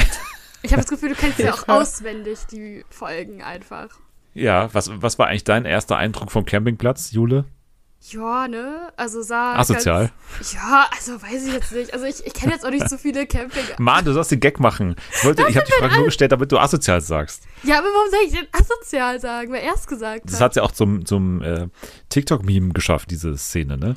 Ja, also zumindest in meiner, in meiner Timeline ging, diese Szene so richtig äh, ab, auf jeden Fall.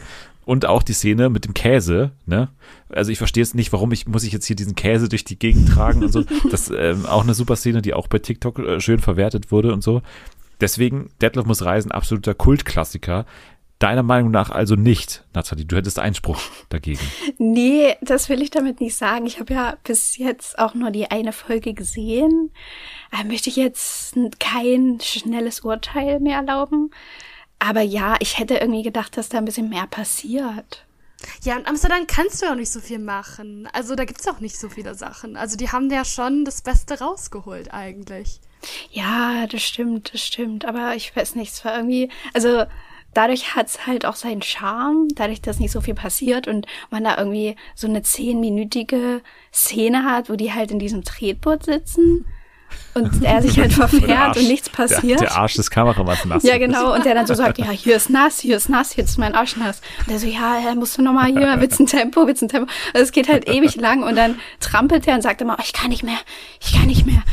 So, Das und dann, übrigens, die Szene ist auch deswegen so schön, weil sie den anderen Kameramann Timo so richtig einführt. Der ja für meine Begriffe der unsympathischste in dieser Gruppe ist. Und hier merkt man so richtig geil.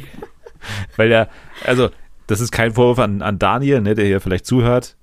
Toller Kameramann, der auch gute Bilder macht, aber in dieser Szene kommt er nicht so ganz gut raus, weil die stehen da, da auf dieser Brücke, ne, Daniel und Timo, und dann, dann, dann machen die sich so über ihn lustig. Ich meine, er sagt dann so, ich glaube, 800, Me- der ist 800 Meter gerade äh, irgendwie getreten und, und ist jetzt schon fertig. Hallo, 800 Meter, das ist voll lange. Er tritt alleine. Das ist anstrengend. Da kannst du mir sagen, was du willst. Und der tut immer so, als wäre es das Normalste der Welt. Auch diese, diese Campingplatz-Szene, die wird ja auch von ihm dann so hinterfragt. Sagt Detlef, ja, ich find's asozial hier. Warum ist das asozial? Ich find's auch asozial. Also asozial ist ein großes Wort, aber ich find's auch scheiße, auf einem Campingplatz zu sein oder zu campen, finde ich auch scheiße. Timo kommt aus dieser Folge nicht gut raus, aber er trägt zu diesem Gesamteindruck bei, dass es, wie Nathalie ja jetzt auch bestätigt, ein authentischer Urlaub ist und deswegen finde ich es eben auch gut, dass nicht so viel passiert oder dass auch aufs Geld immer so ein bisschen geachtet wird. Es werden jetzt nicht Riesenaktionen hier gebracht, sondern man macht aber so ganz normale Touristensachen. Ja, man besucht dann auch noch hier die, die beiden Prostituierten, die äh, Highlight, älteren. Damen im ältesten Café äh, äh, der Niederlande und so. Deswegen, also ich finde die, die Programmpunkte immer so schön authentisch gewählt. Mit manchen kann Detlef was anfangen, mit anderen nicht. Also zum Beispiel auch London, ne, die legendäre Szene. Er steht vor dem äh, Big Ben und, und kann nicht mehr quasi. Er ist total ergriffen davon. In Reykjavik, er steht vor diesem, ne, vor diesen Fontänen da, von diesen Geysiren da, wo es da so rauspustet. Äh, und da ist er auch beeindruckt. Also er sagt es ja auch, wenn er positiv von irgendwas überrascht ist. Und äh, hier in Holland ist es von Anfang an so, dass er sehr, sehr negativ eingestellt ist dem Ganzen, weil er sehr große Vorurteile hat gegenüber Holland. Die baut er im Laufe der Folge so ein bisschen ab. Und am Ende, ne, als er dann hier äh, in diesem Yoko Ono und äh, John Lennon Hotelzimmer sitzt, dann sagt er ja auch, ja, so ein paar Sachen haben sich bestätigt. Ich äh, denke bei Amsterdam immer noch an Kiffer und äh, Nutten, aber eben auch an äh, total nette Menschen, glaube ich, sagt er auch. Und äh, deswegen, sowas äh, finde ich dann authentisch. Er baut nicht seine kompletten Vorurteile ab. Er ist jetzt auch nicht restlos begeistert, das würde man ja auch merken. Aber er ist äh, trotzdem meiner Meinung nach ehrlich und das ist für so ein Format cool. Also ich, ich kann nicht anders als immer noch zu sagen, das ist immer noch ein gutes Format. Und es ist so ein Once-in-a-Lifetime-Format, was eigentlich nicht funktionieren darf oder was eigentlich zu egal ist, damit es funktionieren dürfte. Aber es funktioniert meiner Meinung nach aus allen äh, Blickwinkeln. Und äh, deswegen natürlich auch die legendäre Szene, die wir alle natürlich super lustig fanden, und zwar als Daniel vom Fahrrad umgefahren wird. Das muss man natürlich auch noch erwähnen in der Ey, das war Ich aber mich fünfmal hintereinander angeguckt, weil ich das Ja, so, ich das die war so spektakulär. Das war so gut. Ja, aber wie schnell das auch ging. Der hat ja sogar nach geguckt nach links und rechts Genau, und dann ja. auf einmal ist über den Haufen gefahren. Ja. Ja, das war ein richtig heftiger Zusammenprall. Auch so, das war, der war richtig äh, schnell, auch dieser Fahrradfahrer. Ja. Ja, und dann richtig äh, aufs Maul gelegt auf jeden Fall. Und ja, ich meine, Daniel würde uns bestimmt auch zustimmen. Ne? Er hat es in dem Moment auch ein bisschen verdient gehabt. Natürlich, man freut sich dann immer so ein bisschen mit. Und äh, deswegen, ja, äh, Grüße an Daniel, Grüße an Detlef. Good afternoon, Mr. Detlef, würde ich am Ende sagen. Äh, gut, dass ihr äh, mitgeschaut habt und dass wir deine Erfahrungen von Amsterdam mit der von Detlef vergleichen durften. Nathalie schaut natürlich weiter jetzt erstmal. Jule natürlich auch. Und dann sprechen wir bald über, über andere Folgen. Mit Anni natürlich auch bald über die Reykjavik-Folge. Sie weiß noch nichts von ihrem Glück, aber es kommt noch auf sie zu. Ich bin ja im Und- September, bin ich ja auch in Paris und es gibt ja auch eine Paris-Folge. Genau, das werden wir auch noch machen. Sehr gut, dass Ja. du es äh, selbst sagst, dann muss ich dich nicht äh, irgendwie unangenehm darauf hinweisen, sondern das machst du von ganz Ja, alleine. ja, ja. gut. Cool. Dann äh, haben wir schon ein Date quasi für äh, deine, also du hast ein Date mit Paris und wir dann für die Folge Detlef muss reisen. Danach, jetzt würde ich sagen, gehen wir ans Eingemachte. Ich äh, drücke mich auch ein bisschen davor, jetzt überzuleiten, aber wir müssen. Wir müssen jetzt über das Finale von Better Call Saul sprechen. Am Dienstag ist es gelaufen. 13. Folge von Better Call Saul in dieser sechsten Staffel mit dem Titel Saul Gone. Und jetzt konnte man schon denken, okay, das wird jetzt bestimmt jetzt nicht ein offenes Ende werden, wenn das so klingt und es wird in irgendeiner Form schon heftig werden, jetzt dazu äh, Tschüss zu sagen nach so vielen Jahren. Ihr beide habt ja ein bisschen aufgeholt, ne, mit, mit Better Call Saul. Ihr wart jetzt nicht seit Anfang an wirklich dabei und habt Woche für Woche geschaut, so wie ich, aber trotzdem, wie war für euch äh, das emotionale äh, Gefühl davor, jetzt in dieses Finale reinzugehen? Also habt ihr es vor euch hergeschoben oder ja, wart ihr sogar froh, dass es jetzt vorbei ist? Vor mir hergeschoben habe ich es nicht. Ich habe irgendwie dann doch ganz schön Bock drauf gehabt, weil ich eben auch wissen wollte, inwieweit wir dann mit einigen Vermutungen doch richtig lagen, nachdem wir jetzt doch äh, die ganzen Wochen über darüber spekuliert haben. Meine Stimmung war allgemein traurig und zufrieden zugleich. Ja, also ich glaube, ich würde mich da auch anschließen. Ich habe mich auch ultra drauf gefreut, war aber auch immer so hin und her gerissen, weil ich nicht wollte, dass es endet. Aber auf der anderen Seite war ich mir auch sicher, dass äh, das ganze Team und bei der Costa, dass die ein wunderschönes Ende zaubern lassen werden, was perfekt auf die Charaktere passt. Und so ist am Ende auch passiert. Und ich hatte als ich die Folge beendet habe, so einen dicken Kloß im Hals und ich musste dann erstmal so auf mein Leben wieder klarkommen, weil ich so dachte, oh Gott, diese Serie ist zu Ende, ich weiß gar nicht, was ich machen soll jetzt und ja, musste das erstmal ein paar Stunden verarbeiten. Ja, so ging es mir auch. Also ich hatte auch gar keine Angst davor. Also ich habe es zwar ein bisschen vor mir hergeschoben dann, also vor allem als ich dann wirklich im, im Bett saß und wirklich auch dann ja eigentlich nur noch auf, äh, auf Play drücken musste und dann erstmal so gewartet habe, okay, je länger ich jetzt damit zögere, desto äh, weniger werde ich am Ende dann von den letzten Minuten haben. Also dann, ne, je weiter ich es hinauszöge, desto später werde ich damit fertig sozusagen.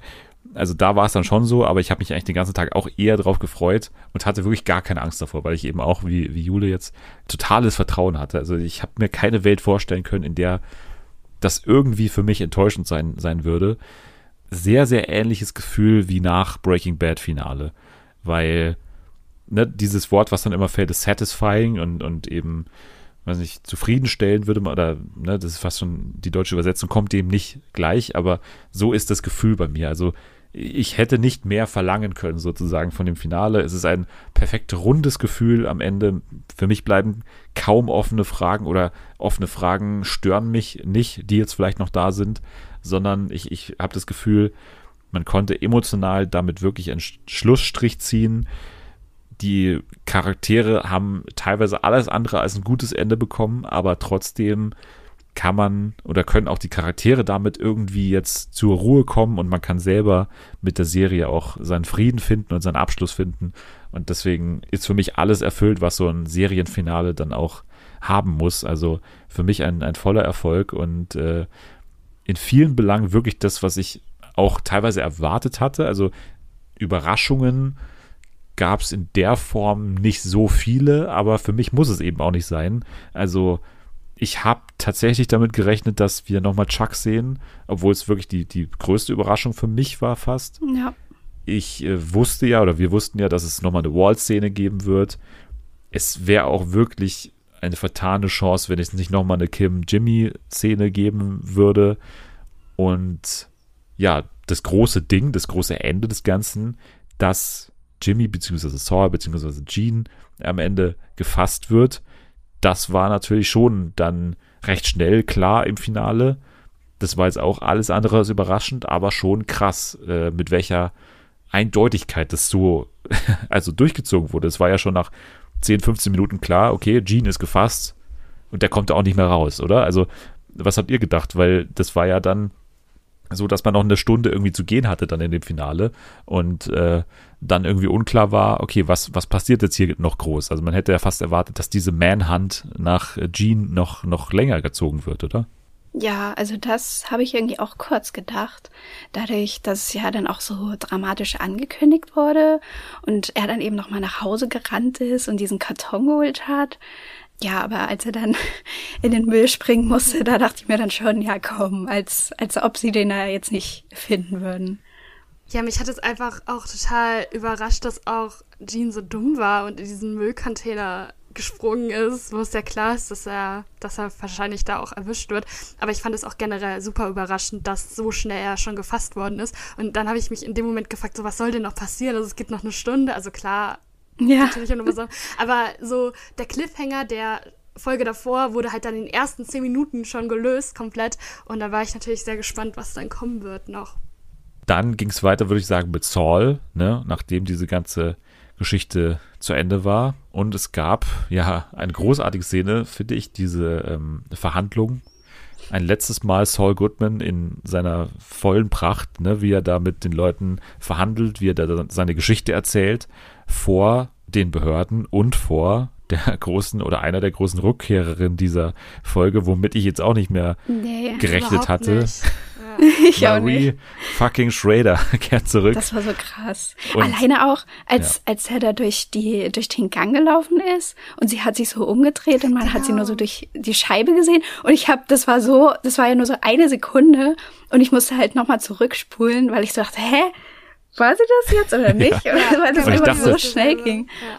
Und ich dachte halt, safe, that's it. Ich, also ich fand das schon krass, dass sie sie für diesen Ja. einen Ausschnitt so zurückgeholt haben. So, ich dachte, krass, dass Betsy Brandt das nochmal so gemacht hat und dass sie da so Bock drauf hatte und irgendwie ein cooler Effekt, weil genau dieses schnelle Vorbeihuschen so irgendwie so geil war. Aber dann hat sie nochmal so einen guten Auftritt. Auch ich finde, sie hat fast schauspielerisch noch nie so gut gespielt wie in diesen Ja. Szenen so. Ja. Das war echt, echt stark. Wie gesagt, ich fand diese Szene super. Also wie er da wirklich nochmal alle seine Tricks rausgeholt hat und ja, wirklich Saul Goodman war, muss man sagen. Also wirklich manipulativ war und auf seinen eigenen Vorteil bedacht, ne? Hatte dann einen Deal rausgeholt, den dann ja die Richterin am Ende beurteilt als das mildeste Urteil ever bei so einem Verbrechen, was äh, Saul Goodman da vorgeworfen wird. So richtig freuen konnte man sich da eh nicht. Dadurch, dass Marie dann auch dabei war. Also wenn das jetzt irgendwie so alleine gewesen wäre, dann hätte es, glaube ich, auch noch ja eine andere Wirkung gehabt. Aber da war das dann halt wirklich, dass man so dachte, Alter, so sie sitzt da und hält irgendwie nochmal so eine so eine Rede auf ihren Mann und eben ähm, diesen Partner.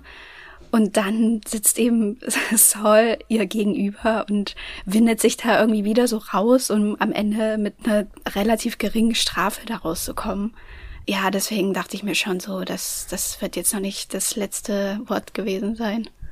Nee, ich auch nicht. Also ich fand das einfach so dreist, wie er einfach dort gelogen hat und gesagt hat, dass er die ganze Zeit nur ein Opfer war und Ja. dass, ähm, ja, er das auch alles nicht mitbekommen hat und bla bla bla. Und ich dachte mir so, oh Gott, bitte halt doch jetzt endlich die Klappe, was soll das denn jetzt?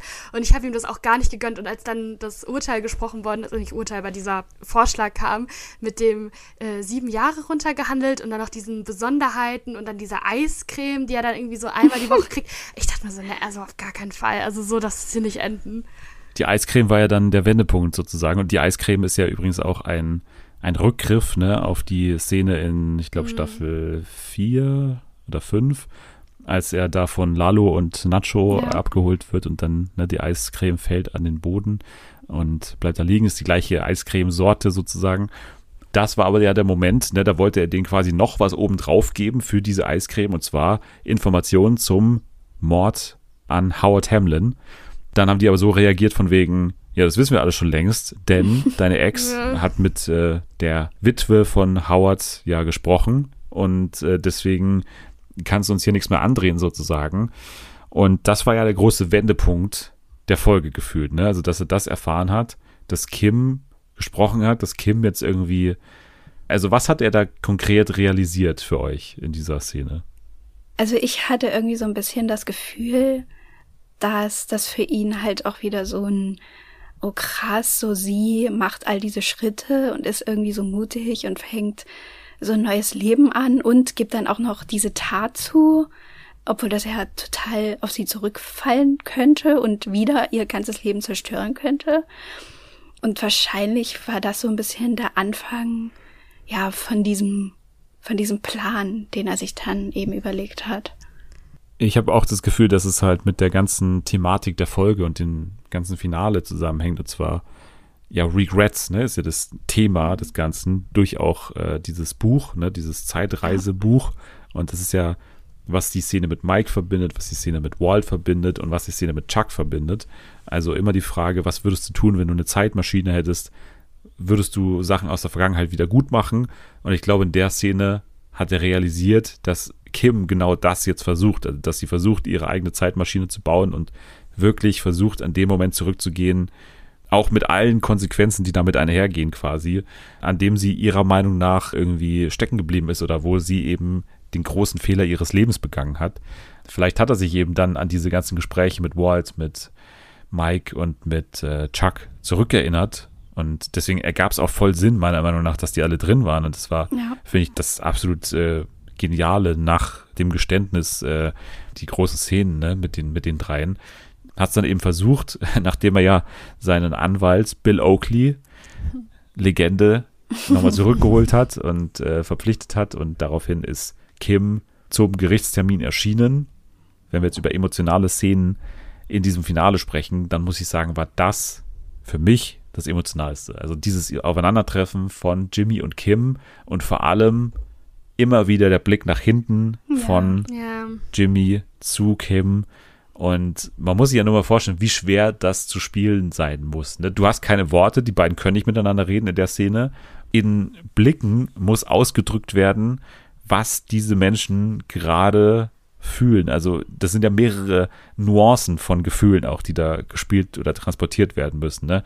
Erstmal muss Jimmy so nach hinten schauen und irgendwie schauen, wie ist sie drauf. Sie ist total abgeneigt, sie hat gar keinen Bock auf das, was jetzt passiert. Sie hat nur das Gefühl, da, was haut er jetzt raus nach dem Motto? Und dann legt er so die ersten Sachen offen und dann schaut er hinter. Kim ist immer noch nicht überzeugt.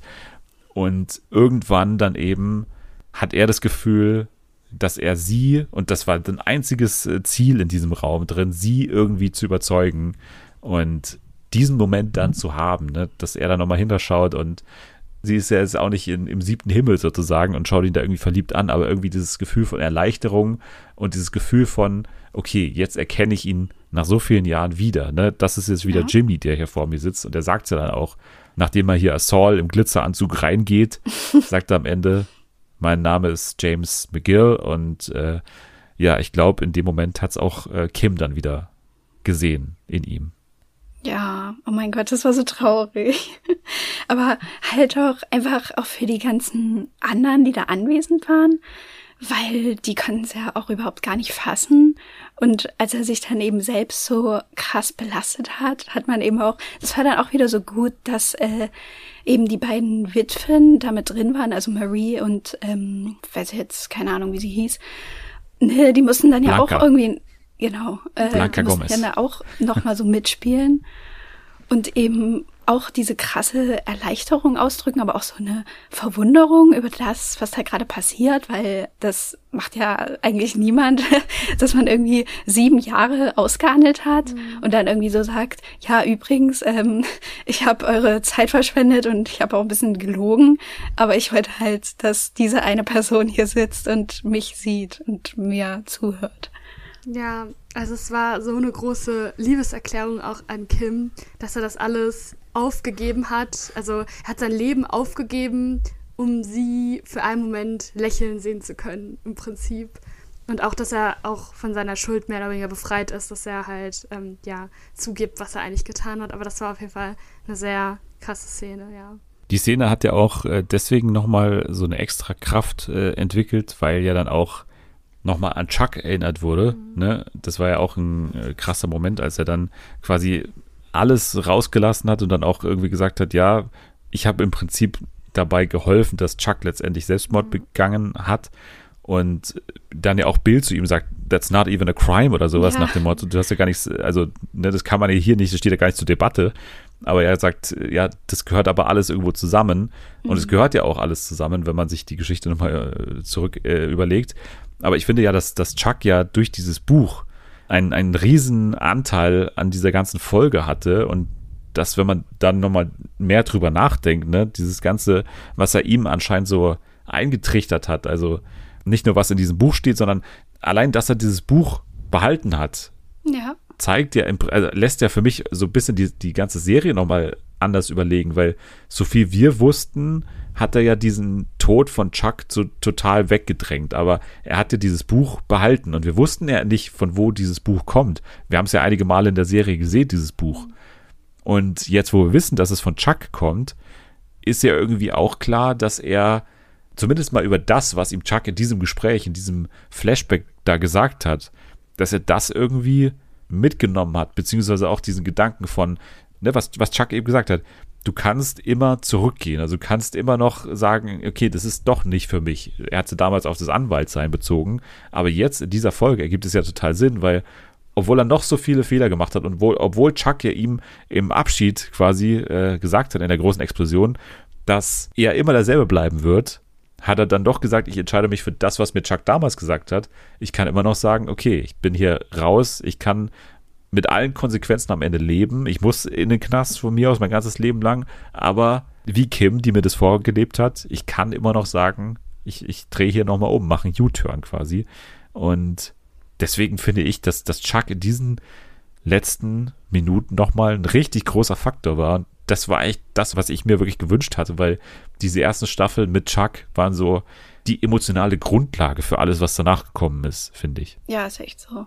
Und was ich auch gelesen habe, das fand ich irgendwie auch spannend, weil Jimmy hat ja mit den anderen auch immer diese Frage gestellt, von wegen, ja, wenn du jetzt eine Zeitmaschine hättest, wann, wo würdest du hin oder hast du irgendwelche Sachen, die du bereust?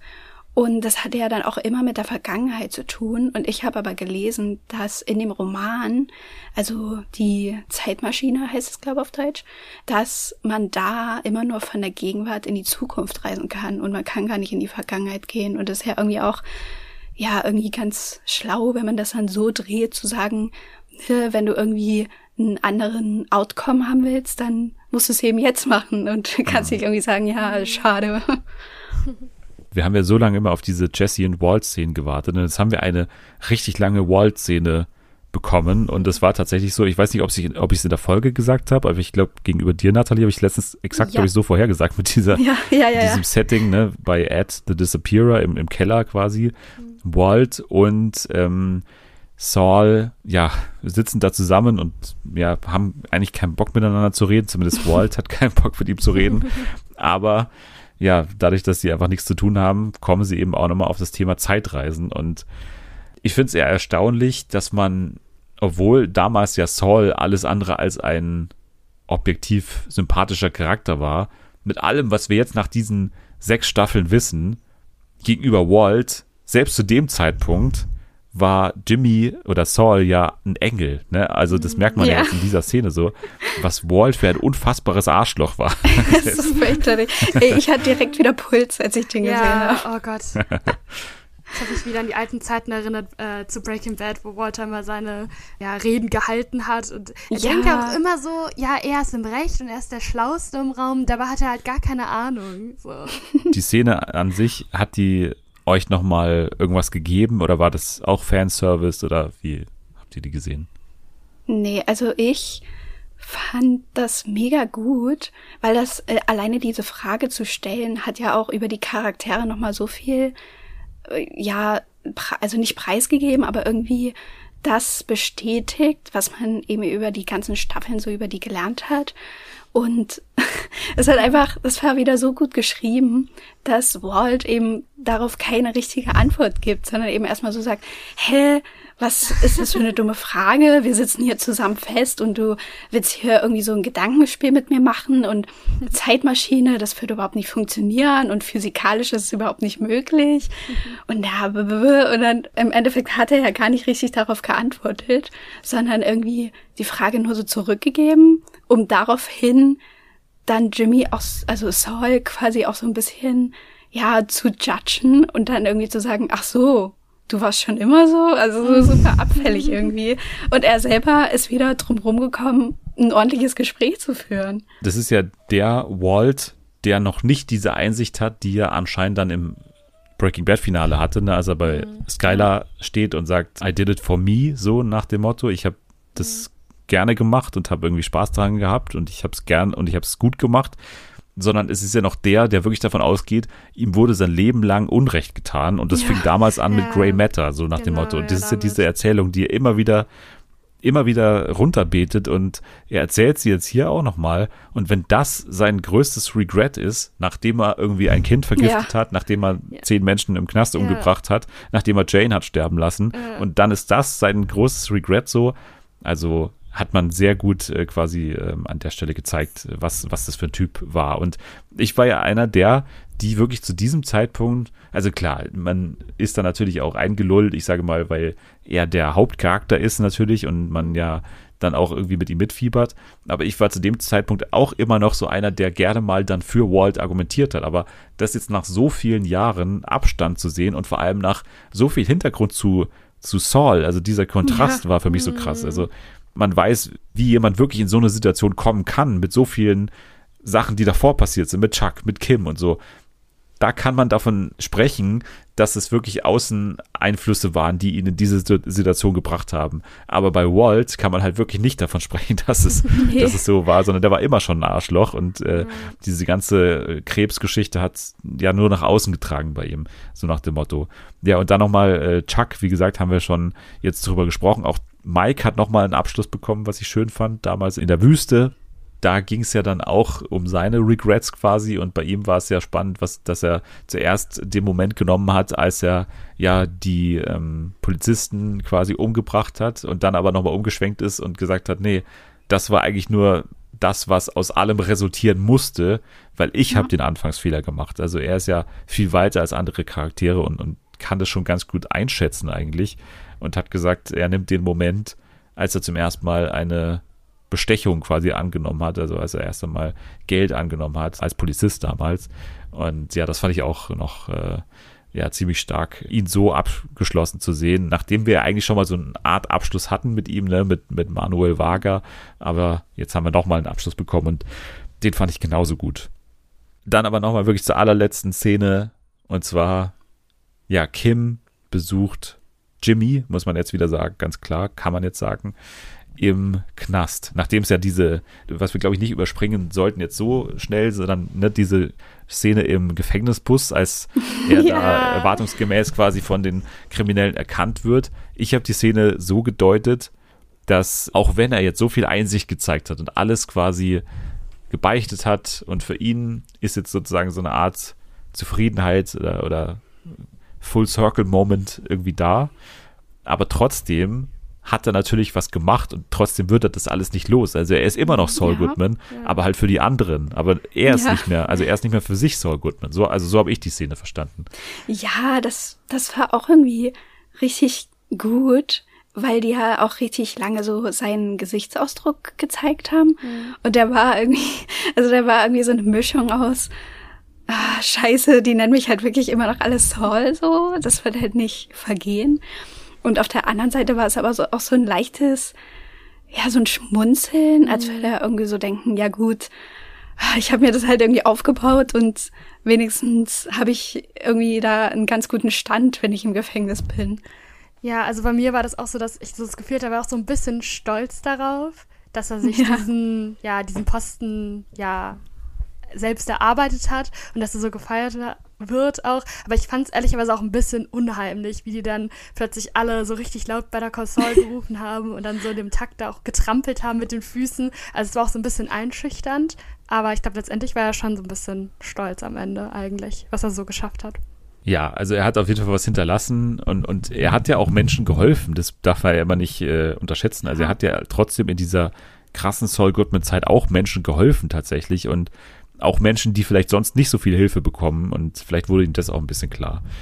Aber ja, dann die letzte Szene wirklich. Kim besucht Jimmy im Knast, schleicht sich also rein mit einer alten äh, New Mexico Bar Association Karte und ähm, es gibt kein richtiges finales Gespräch, sondern es gibt einfach nur einen Moment, der ja gespiegelt ist zu einer Szene in Folge 1, ne, als sie da in der Tiefgarage stehen von HHM und sie werden genauso vom Licht beleuchtet oder ähnlich zumindest und sie ja teilen eine letzte oder nee, nicht eine letzte glaube ich. Also zumindest das ist jetzt sowas, was der Interpretation dann offen ist, aber sie teilen eine Zigarette und das Einzige, was ähm, farbig ist, ist äh, ja die Zigarette an sich, ne? Also dieses Die Flamme. die Flamme, genau, und das kann man jetzt ähm, durchaus, glaube ich, jetzt mal so interpretieren, dass ähm, ja auch zwischen den beiden natürlich diese Flamme, was wie auch immer man das jetzt bezeichnen will, nicht erloschen ist. Also dass da immer noch eine, eine Glut da ist und ja, das glaube ich ist am Ende das, was hängen bleibt. Also die beiden haben jetzt irgendwie ein reines Gewissen.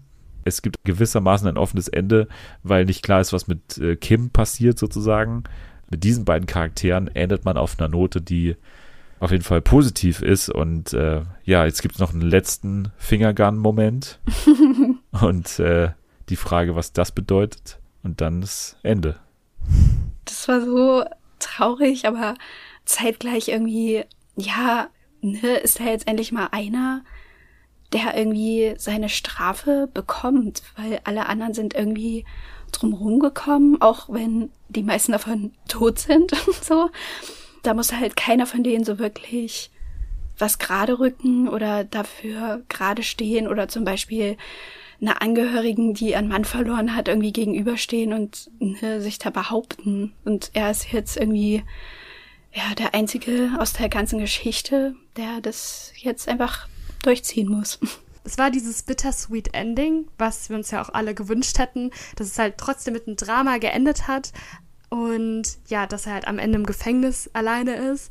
Aber dennoch dieses, ja, gerade das zwischen Kim und Jimmy, dass die jetzt äh, ja wieder auf dem grünen Zweig sind. Und ich fand es auch gut in der Szene dort im Gefängnis, dass die sich nicht so umarmt haben oder geküsst haben oder sowas. Ich finde, es passt Ja. gar nicht zu den beiden. Also es ist eher so bezeichnend, dass die beiden dann so ja nebeneinander stehen und dann eine rauchen. Aber es gab ja schon die, die Fingerguns, ne? Und was, was heißen jetzt die Fingerguns für euch? Was, Hm. was bedeuten die? Das hat halt auch irgendwie nochmal so gepasst, weil er das als Saul ja öfter gemacht hat. Das war ja irgendwie so sein Ding.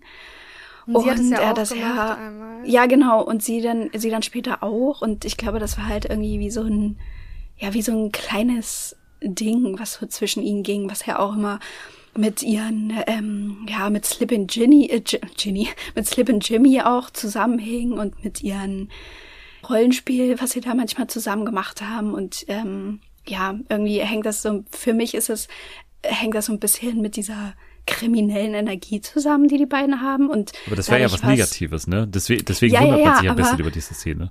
Nee, aber dadurch, dass er das eben macht, in, in dieser Situation, wo er halt hinter Gittern steht, mit irgendwie 86 Jahren, äh, wahrscheinlich, die er da verbringen muss. Wahrscheinlich auch nicht, weil es ist Jimmy, es ist Saul. Also ich glaube nicht, dass das irgendwie so, dass die endgültige Zeit ist, die er da verbringen muss. Es war dann auch wieder so ein bisschen lustig in so einer super tristen Situation. Also ich musste an einen Satz denken von äh, Kim.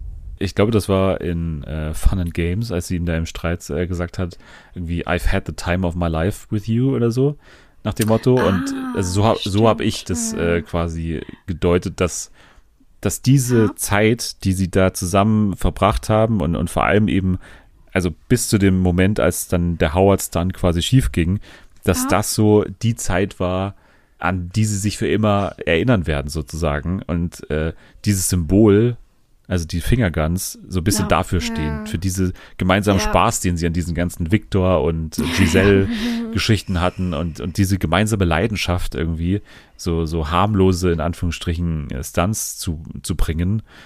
Sowohl Bob Odenkirk als auch ähm, Ray Seahorn haben ja danach in Interviews gesagt, dass sie für sich denken, es gibt ja keine offizielle Antwort darauf, aber dass sie für sich denken, dass, dass Kim öfter zu ihm im Knast kommt, also dass es nicht das letzte Aufeinandertreffen mit denen war, sondern dass vielleicht einmal im Jahr, dass, dass Kim da immer wieder zu Besuch kommt. Und äh, das ist jetzt, glaube ich, kein Abschied für immer gewesen, sondern eher so, okay, wir können uns wieder in die Augen schauen, wir haben trotzdem jetzt mit diesen Konsequenzen zu leben, aber das ist jetzt kein Trauma mehr, was wir jetzt so von uns wegschieben müssen, sondern wir haben jetzt das getan, was wir konnten und haben versucht, wieder einigermaßen die Zeit zurückzudrehen, eben wenn man jetzt in der Folge bleiben will thematisch.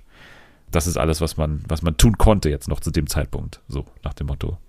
Ja, ja, ich glaube auch. Also in meinem Kopf war dann auch so, ja, sie kommt bestimmt irgendwann mal wieder. Wir werden hier auf jeden Fall dieses Universum nicht vergessen und werden immer wieder zurückkehren. Das glaube ich schon. Und äh, jetzt wieder daran zu denken, okay, ich könnte theoretisch wieder mit Breaking Bad anfangen, obwohl ich es gerade erst mit Natalie zusammen nochmal geschaut habe, ist ein sehr guter Gedanke, sage ich mal, der mir aktuell sehr sympathisch ist. Und deswegen, Breaking Bad wird sowieso nicht sterben, sowohl nicht bei mir als nicht bei euch und in diesem Podcast auf jeden Fall auch nicht. Also da braucht ihr euch keine Hoffnungen machen. So, jetzt sind wir zwar schon äh, relativ weit fortgeschritten in der Zeit, aber ich habe noch ein kleines Spiel. Wir müssen das auch nicht voll durchziehen, aber ich finde, zumindest zum Abschluss von unserer sechswöchigen oder siebenwöchigen Reise jetzt hier durch äh, Albuquerque und durch äh, Better Call Saul können wir auch noch mal ein kleines Quiz machen. Und dieses Quiz dreht sich um das komplette Universum. Also es gibt auch äh, Breaking Bad Fragen da drin.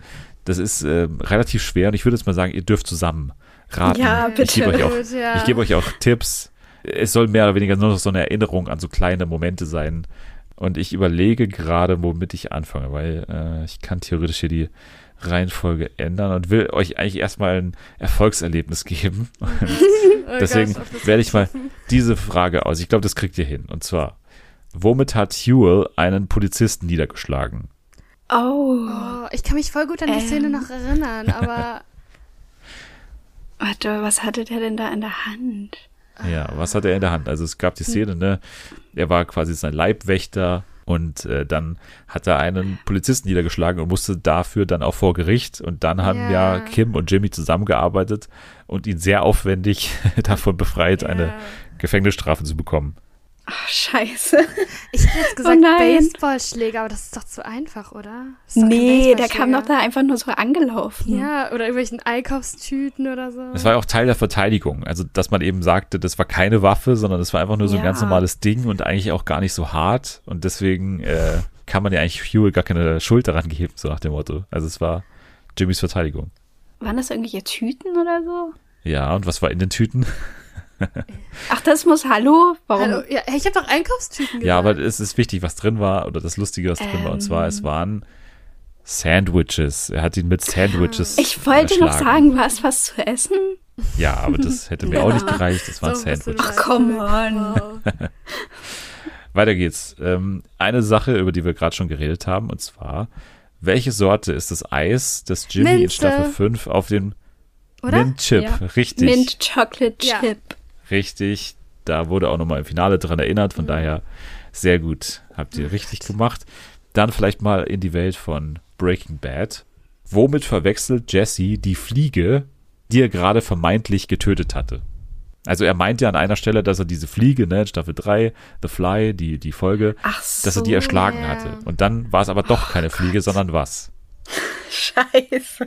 Das ist eine Kleinigkeit. Oh nein. Ich kann mich an die Folge noch voll Wortes gut erinnern, aber Ach, ich hab's irgendwie vor Augen, aber das Bild ist noch nicht klar genug. Es ist zum dritten Mal in Folge was zu essen, so viel kann ich sagen. ja, ich hätte auch gedacht, das ist bestimmt was essen, eine Rosine ja, oder sowas. irgendwas. Rosine oder so? Nee. Ja, es ist eine Echt? Hey, ich Rosine. hab doch Rosine gesagt, hallo? Das Echt? habe ich nicht gehört. ja, ich habe. Rosine gesagt. Tut mir leid. Okay. Ja. Ja, es ist eine Rosine, tatsächlich, genau. Jesse Mhm. Verwechselt das mit einer Rosine. Wie heißt das Altersheim, in dem Hector Salamanca sitzt? Das weiß ich nicht. Ich habe auch keine Ahnung. Also da könnte ich nicht mehr Irgendwas irgendwie- mit Sand, Dings, Dings, Dings. Nee, das ist Sandpiper Crossing, das ist das andere Altersheim. Nee, ich meine ST. Saint. Ach so, Saint. Äh, irgendwas mit Sand. Nein. Ja, Äh, nee, aber ich habe mich schon wieder komisch ausgedrückt. Dein Ossi-Dialekt hast du wieder raus Ja. lassen hier. nee, es ist nichts mit Saint. Ich sag's euch. Casa Tranquila. Tranquila. Ah, okay. Ja, dann. Welchem Hollywood-Darsteller sieht Jimmy angeblich ähnlich? Kevin Costner. Jawohl, sehr gut. ne, war ja eine Szene in Breaking Bad ursprünglich und dann hat man das Ganze auch noch mit Leben gefüllt in Staffel 1 von äh, Better Call Saul, als äh, er mit Marco wieder in Chicago war und da er einer Frau vorgemacht hat, er sei Kevin Costner. genau. Was ist Fifi? Ähm. so heißt ja eine Folge von Better Call Saul. Ja. Ein Hund? Keine Ahnung. Es ist Nippy. Ich weiß nicht. Ich habe mein Gedächtnis ist so unglaublich schlecht. Nein, das sind ja auch Kleinigkeiten, aber Fifi ist ein Flugzeug. Das ist eine Bezeichnung für die B-29. Das ist das äh, Flugzeug, ähm, Mit zu dem er sich Zutritt dem verschafft hat. Veteran? Genau, mit diesem äh, Fake-Veteranen, wo er auf diesem Militärsplatz da Ja. gegangen ist, um seinen Werbespot zu shooten. Stimmt. Genau. Bei welchem Bier hilft Werner Ziegler dem Barkeeper bei der Aussprache? Oh, Oh. scheiße. Also welches Wort wird da korrigiert von Werner Oh, Ziegler? ja. Junge. Ich habe die Szene noch so ganz genau vor Augen, aber ich habe keine Ahnung, was die da gesagt haben. Krombacher oder so? Nein, Nee. Scheiße. es ist keine Marke. Ach so. Ja. Nee, war das nicht einfach ähm, irgendwas mit Wa Hefeweizen oder? Jawohl, Hefeweizen, Yay! richtig. ja, Hefeweizen, genau. Er sagt irgendwie Hefeweizen und der Ja. sagt, äh, nein, Entschuldigung, es heißt Hefeweizen. genau. genau, letzte Frage. Mit welcher Pflanze hat Walt Brock vergiftet? Wie heißt die noch? Maiglöckchen. Heißt die auf Deutsch so? Ich weiß gar nicht. Ja, Was? Ja? Ich, ich kenne nur den englischen Namen. Maiglöckchen. Ach so. Lily of the Valley, genau. Also ich weiß nicht, Maiglöckchen anscheinend. Wird's wohl sein. Ja. Also äh, die deutschen Untertitel haben immer gesagt Maiglöckchen. Ja, okay. Okay, gut, ist. Ja, ich würde sagen, das war gar nicht so schlecht. Also lief doch ganz gut. Ja. Oh. Ihr könnt äh, fünf Sterne hinterlassen, gerne bei Apple Podcasts und Spotify. Also ihr beide auch, aber gerne auch die ZuschauerInnen. Und ihr könnt, ihr, also ihr ZuschauerInnen, könnt den beiden bei Twitter oder Instagram folgen, wo ihr auch immer wollt. Unter welchen Handles kann man euch auf welcher Plattform finden? At Nathalie K. auf Twitter. Ja, und bei mir sowohl auf Twitter als auch auf Instagram Julis PRZK. PRZK, alles klar. Das haben wir uns aufgeschrieben. At FernsehenFA, da kann man dem Podcast folgen bei Twitter und at Fernsehen für alle bei Instagram und auch gerne, ja, Reiseerfahrungen zu äh, Amsterdam oder zu Marrakesch, wo auch immer ihr seid. Äh, natürlich werden nur Reiseziele akzeptiert, die auch Detlef Davis schon angesteuert hat. Oder natürlich eure Gefühle zum Better Call Saul Finale würde mich auch sehr interessieren. Okay, dann sage ich, äh, Danke für dieses Experiment mit drei Leuten diesen Podcast jetzt zu machen. Danke an euch beide. Sehr gerne. Gerne. In der nächsten Woche dann vermutlich wieder zu zweit hier. Unter anderem natürlich läuft Are You the One noch, Paper Girls steht immer noch auf dem Zettel und äh, ja, die erste Woche ohne Better Call Saul wird auch spannend. Äh, eine ganz neue Dynamik in diesem Podcast auf einmal. Ohne Jule dann nächste Woche, ohne Nathalie auch. Äh, mal schauen, wen wir dann hier begrüßen können. Ihr könnt jetzt schon mal abschalten. Wir ziehen jetzt erstmal ins Altersheim. Casa Tranquila. Tschüss.